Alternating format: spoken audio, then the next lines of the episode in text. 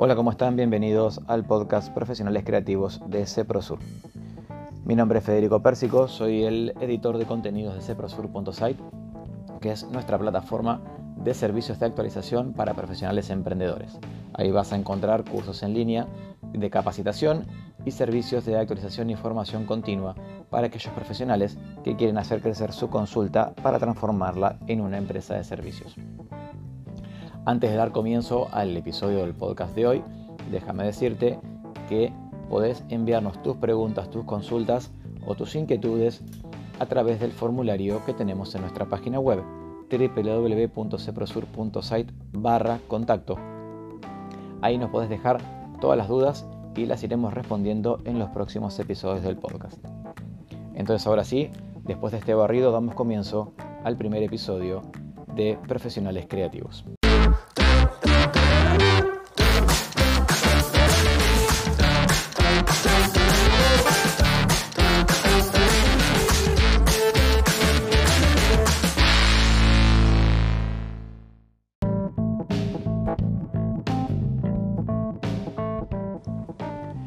Bueno, comenzamos formalmente entonces nuestro primer episodio del podcast Profesionales Creativos de CEPROSUR. Vamos a tratar hoy un tema muy importante, que yo creo que es el tema básico, eh, que, es, justamente qué significa emprender. Eh, y digo básico porque eh, en CEPROSUR ayudamos a todos los profesionales a emprender y a, crecer en el rubro en el cual se desempeñen. Entonces vamos a, a charlar hoy un poquito sobre algunos conceptos básicos de lo que es el emprendimiento, de lo que significa emprender, como para después en los próximos episodios empezar a focalizar más uno por uno. Entonces, eh, vamos a, comenzar con una definición eh, de qué, significa emprender. De acuerdo al diccionario, emprender es acometer y comenzar una obra o un negocio o un empeño, especialmente si encierra alguna dificultad, peligro y requiere algún tipo de esfuerzo. Pero más allá de este significado etimológico, Sabemos que emprender para un profesional significa una acción que requiere un conjunto de cualidades que puede llevar a cabo cualquier persona siempre y cuando estén realmente preparados. Entonces, emprender es tener la intención y fundamentalmente la, voluntad eh, y que esta idea no quede simplemente en la mente o en un proyecto que no pueda concretarse. Entonces, en definitiva, la iniciativa que tiene una persona para crear un negocio y empresa y, como dije hace un ratito, requiere compromiso, dedicación y fundamentalmente va a requerir de mucho esfuerzo. Pero como todo lo nuevo, al principio eh, es normal que nos encontremos con que tenemos ciertas incertidumbres o, temores. Pero estas, estas eh, barreras que aparecen son eh, obstáculos que vamos a poder superar siempre y cuando tengamos una meta clara y querramos lograr el objetivo que nos estamos planteando.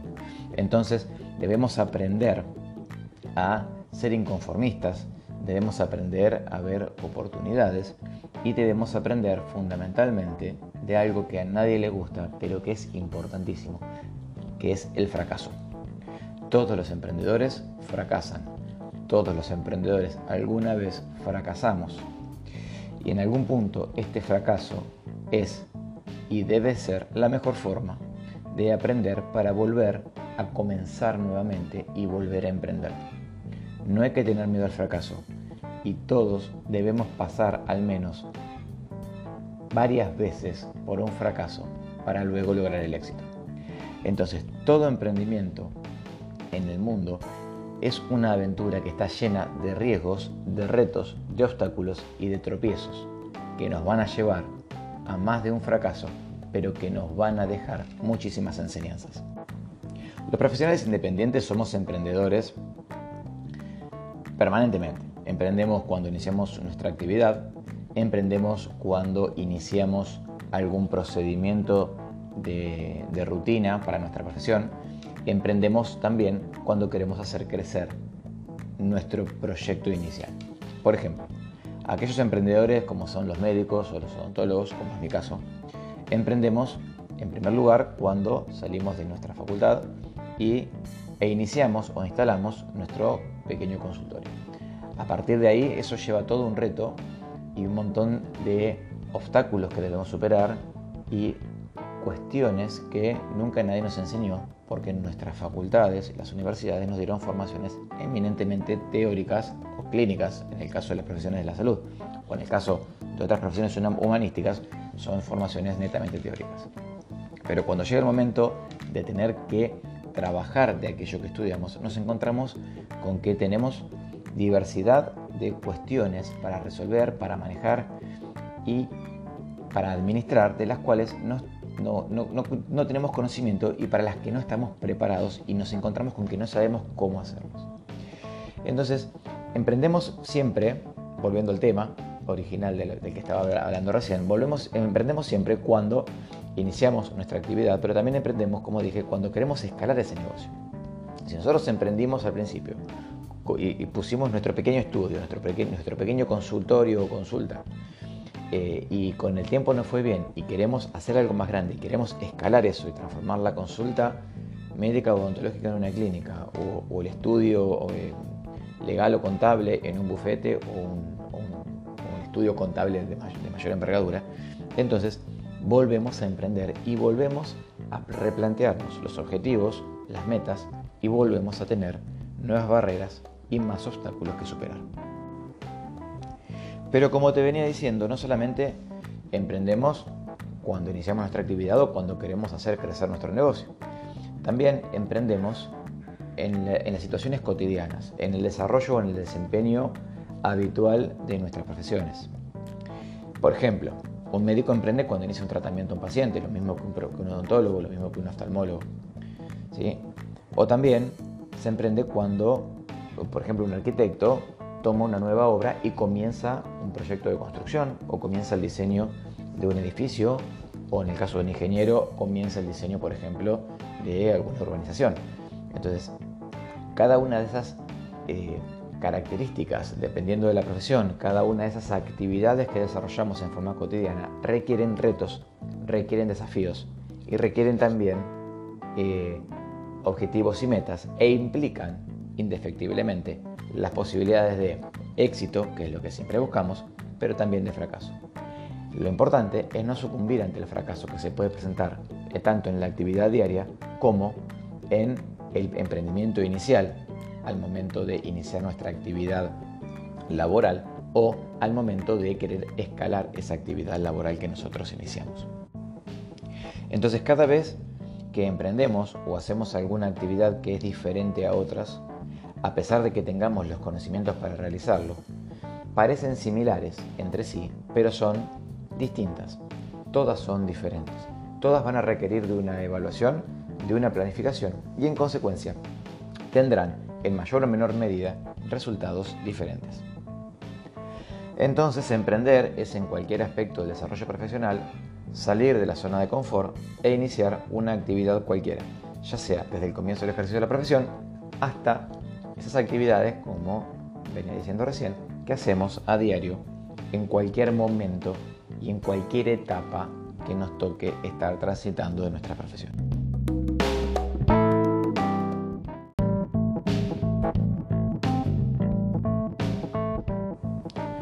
Steve Jobs fue uno de los más grandes emprendedores de los últimos tiempos.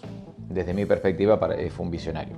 Es el mejor ejemplo de aquel profesional que empieza desde cero, o como la mayoría de los profesionales, con un proyecto muy chiquitito que fue escalando, pero que tuvo la capacidad de superar obstáculos y de emprender hasta llegar a ser, hasta llegar a ser el empresario más influyente del mundo. No olvidemos que durante toda su trayectoria, Steve Jobs inclusive fue echado de su compañía para luego volver más adelante e impulsarla como la compañía número uno en desarrollo de em, tecnología y de software. Eh, hay un libro que, se los recomiendo que se llama ¿Cuál es el secreto del éxito según Steve Jobs y otros grandes? donde se enumeran las 12 reglas claves para el éxito que hipotéticamente utilizaba Steve Jobs. Entonces las voy a ir mencionando y voy a hacer una breve descripción de cada una de ellas. En las notas del programa las voy a dejar detalladas como para aquellos que las quieran ver, sino también las pueden encontrar en nuestras redes sociales o bien en nuestro blog www.cepresur.site en nuestro servicio profesional emprendedor van a encontrar eh, este texto mucho más desarrollado. Entonces vamos con los, los 12 puntos. El primero y principal es hacer lo que te gusta. No podemos emprender algo si no estamos haciendo lo que nos gusta. Si no hacemos lo que nos gusta en el corto, mediano o largo plazo, nos vamos a aburrir, no vamos a estar conformes con los logros alcanzados, no nos va a conformar nada y entonces nuestro emprendimiento inevitablemente va a fracasar. El punto número dos es ser diferentes. ¿Qué quiere decir esto? Es diferenciarnos de nuestra competencia, mostrar que ofrecemos algo diferente a los demás. Si nuestro servicio o nuestro producto ya se comercializa en el mercado o ya alguien lo está desarrollando, entonces nosotros para poder tener mayor captación de clientes y poder hacer crecer nuestra empresa de manera exponencial, vamos a tener que, inevitablemente diferenciarnos del resto ofreciendo algo que nos haga distintos. Vamos a tener un episodio entero donde vamos a hablar exclusivamente de cómo podemos diferenciarnos de nuestra competencia y qué es lo que podemos ofrecer para tener más y mejores clientes inclusive. Punto número 3. Debes esforzarte siempre al máximo. Nada se consigue sin esfuerzo. Emprender requiere y requerirá siempre de mucho esfuerzo y mucho sacrificio. Pueden ser esfuerzos económicos, pueden ser esfuerzos de tiempo, pueden ser esfuerzos laborales, pero o el conjunto de todos ellos. Pero siempre vamos a requerir algo. Y en mayor o menor medida ese esfuerzo va a depender también de cómo encaremos el proyecto, si lo encaramos solos o lo encaramos con socios. Si lo encaramos con socios, probablemente esos esfuerzos podamos repartirlos entre todos los integrantes del emprendimiento, pero si no, todo va a recaer sobre la persona que lo está liderando y probablemente el esfuerzo sea mayor. Pero todo aquello que querramos encarar y querramos emprender para lograr crecer y tener éxito va a requerir siempre de muchísimo esfuerzo. El punto número 4, debemos analizar todas las ventajas y desventajas antes de iniciar cualquier emprendimiento o inclusive durante el desarrollo de nuestro emprendimiento debemos siempre analizar ventajas y desventajas de cada una de las cosas que vamos a hacer y de cada uno de los aspectos que podemos manejar dentro de nuestro emprendimiento. De esa manera vamos a tener siempre la previsión de aquellas cuestiones que nos pueden pasar y que nos pueden llegar a jugar una mala pasada o un traspié en el momento de desarrollar nuestra actividad de emprendedores. El siguiente punto, número 5, parece redundante pero es importante.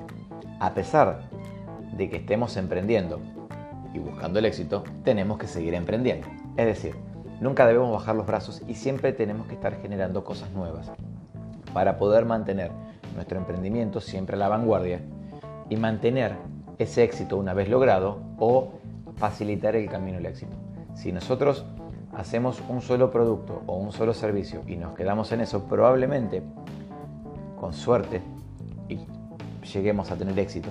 Pero si nos, llegue, si nos quedamos ahí, ese éxito va a ser efímero y después nos va a costar mucho volver a remontar. Entonces, siempre tenemos que estar emprendiendo, ideando y generando cosas nuevas. Siguiente punto, equilibrar el pasado y el futuro. La innovación es importante, pero no solamente tenemos que darnos con las cosas modernas. Podemos y debemos buscar en el pasado para traer al presente cuestiones que ya estén hechas o que se hayan inventado y que puedan ser aplicables hoy, porque nos van a facilitar mucho la llegada al éxito a través de nuestro emprendimiento. Y a su vez, buscar en el futuro un equilibrio para que el desarrollo sea sostenible a lo largo del tiempo. Aquel emprendedor, el punto número 7 es a que aquel emprendedor que inicie un proyecto y busque un éxito tiene que aspirar a ser un líder. Y yo diría que más que aspirar a ser un líder, debe ser un líder. Debes marcar fundamentalmente todos aquellos puntos que te transformen en un líder. Debes tener capacidad de gestión, debes tener capacidad organizativa, debes tener manejo de recursos humanos. Tienes que tener la capacidad de relacionarte con la gente, de ser empático con los empleados que trabajen en tu proyecto y de poder eh, llevar a cabo reuniones donde puedas consensuar con tus pares y también con tus empleados la manera en la que vos querés que se desarrollen las actividades dentro de tu emprendimiento. El punto número 8, observar siempre los resultados. Esto sería como una auditoría constante. Permanentemente debemos tener en cuenta y debemos ir observando cada uno de los resultados que vamos obteniendo en cada acción o en cada hecho que vamos desarrollando al momento de emprender.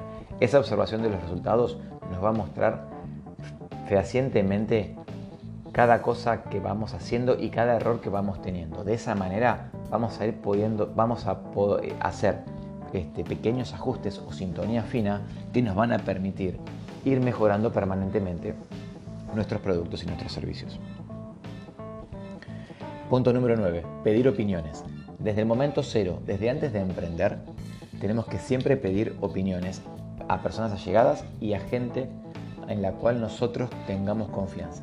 Pero además de eso, si podemos también relacionarnos con otros pares que ya se hayan desarrollado o que estén en un emprendimiento o en, un, o en una empresa o en un proyecto similar al nuestro, a pesar de que sean competencias y podemos tener buena relación con ellos, podemos solicitar opiniones para que también nos cuenten cuáles fueron sus retos, cuáles fueron sus obstáculos y de qué manera pudieron superarlos. Nunca está de más. Y un punto importante que todos alguna vez pensamos que si contamos la idea de negocio alguien nos la va a robar y se la va a apropiar. Eso es muy difícil que pase, porque para que alguien pueda robar esa idea de negocio que uno tiene, tiene que también pasar por toda una serie de em, procesos importantes que nosotros seguramente ya hemos pasado y por eso estamos en el punto de solicitar opiniones a los demás, porque ya estamos prácticamente emprendiendo o desarrollando nuestro emprendimiento. El punto siguiente es ser innovador, permanentemente hay que innovar hay que buscar cosas nuevas, hay que generar cosas que sean revolucionarias, que llamen la atención del mercado y que inciten a nuestros potenciales clientes a desear aquel producto o servicio que nosotros vendemos. Punto número 11, aprender de los errores. Desde el principio de este podcast estoy diciendo, vamos a fracasar, no hay que asustarse con eso, vamos a tener barreras, vamos a tener obstáculos, nos vamos a equivocar un montón de veces, pero de eso tenemos que aprender. Cuando nosotros logremos aprender de esos errores, el éxito va a estar prácticamente en nuestras manos. Y por último, no debemos dejar nunca de estudiar, independientemente de lo que sea que hagamos, del emprendimiento que hagamos, del producto o de servicio que nosotros querramos comercializar con nuestro emprendimiento, nunca debemos dejar de estudiar y siempre debemos estar actualizados para poder ofrecer siempre lo mejor. Cómo debemos estudiar, cómo debemos capacitarnos, de la manera que sea, por las vías tradicionales, congresos, cursos, jornadas, conferencias presenciales o también de formas más, más novedosas o más modernas, como es el e-learning, el estudio a distancia, eh, servicios de suscripción, cursos a través de plataformas web. De la manera que fuere, siempre tenemos que estar estudiando para estar actualizados y tratar de estar a la vanguardia. Por último, creo que aplicando todas estas variables que, por cierto, vuelvo a mencionar, requieren muchísimo esfuerzo, seguramente cualquier emprendimiento que inicies va a llegar a buen puerto. Espero que esta información te haya sido útil. Eh, si te gustó, deja tus comentarios, danos like, comentale o contale a la gente con la que te relacionás o a tus amigos, allegados o aquellos que quieran emprender sobre este podcast. Eh, cualquier consulta o duda que tengas, nos podés contactar a través de www.ceprosur.site barra contacto. Hay un formulario muy breve donde nos puedes dejar todas tus preguntas y las iremos respondiendo en los próximos episodios del podcast. Y recordad que podés encontrar más información en nuestras redes sociales, en Instagram, arroba ceprosur.sas, en Facebook, arroba, en nuestra página de fans de Facebook, arroba ceprosur, y fundamentalmente en nuestro blog www.ceprosur.site, donde además de poder conocer todos los servicios que ofrecemos, podés tener también acceso a eh, nuestros, eh, nuestras publicaciones gratuitas y podés suscribirte también si querés a nuestro newsletter semanal gratuito, donde te haremos llegar antes que, antes que nadie y antes de que sean publicados en nuestras redes sociales todas las informaciones que vamos eh, brindando. Así que espero que te haya gustado. Esto ha sido todo por hoy y nos vemos en el próximo episodio.